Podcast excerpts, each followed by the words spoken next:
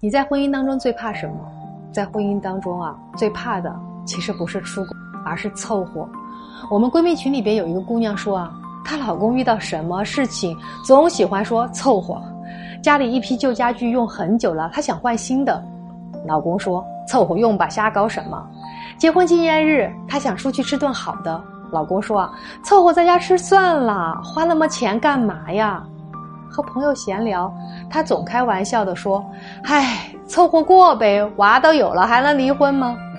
每次听到他说这句话，他就感觉自己对生活的热情被人瞬间拍碎，心寒了半截。婚姻最怕，真的最怕的就是这个“凑合”两个字。你满心欢喜、一次次的期待换来的，却是对方的一句凑合。明明是两个人的婚姻，从头到尾，却只有一个人在努力。感情就是这样，在一次又一次的将就中慢慢变淡；婚姻也是这样，在一次又一次的凑合中渐渐崩溃。我是周小鹏，关注我，让你更懂婚姻。